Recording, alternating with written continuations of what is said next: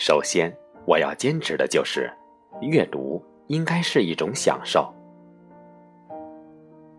不能帮你获得学位，也不能助你谋生糊口，不能教会你驾船，也不能告诉你如何发动一辆故障的汽车，但它们将使你的生活更丰富、更充实、更圆满而感到快乐。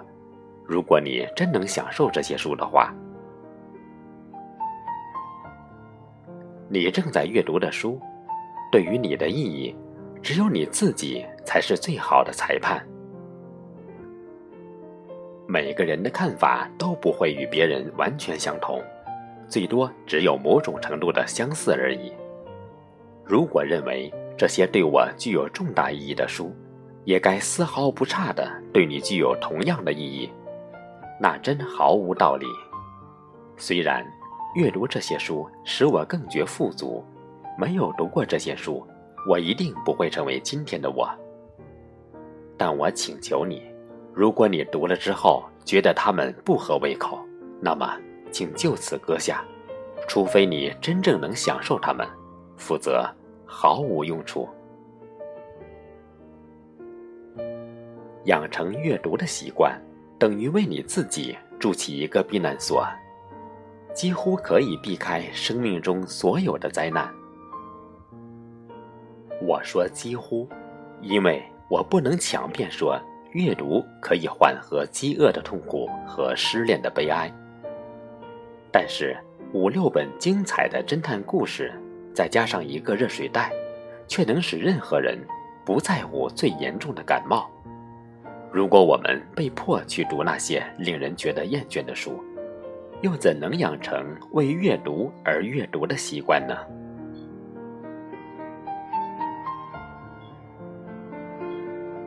关于读书的方法，最好你还是随自己的兴趣来读。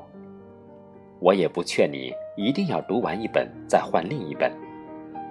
就我自己而言，我发觉同时读五六本书反而更合理，因为我们无法每一天都保有不变的心情。而且，即使在一天之内，也不见得会对一本书具有同样的热情。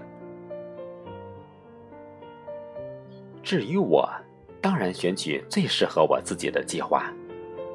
清晨在开始工作之前，我总要读一会儿书，书的内容不是科学就是哲学，因为这类书需要清晰而且注意力集中的头脑。就这样的。我的一天开始了。当一天的工作完毕，心情轻松，又不想再从事激烈的心智活动时，我就读历史、散文、评论与传记。晚间我看小说。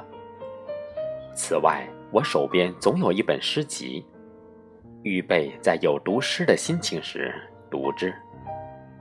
在床头。我放了一本可以随时取看，也能在任何段落停止，心情一点不受影响的书。可惜的是，这种书实在不多。诗歌是文学的春花与冠冕，它无法变得平凡无奇。很多诗人一生中写过许多诗集，可是。往往只留下两三首真正的好诗，我认为这已足够评价他们。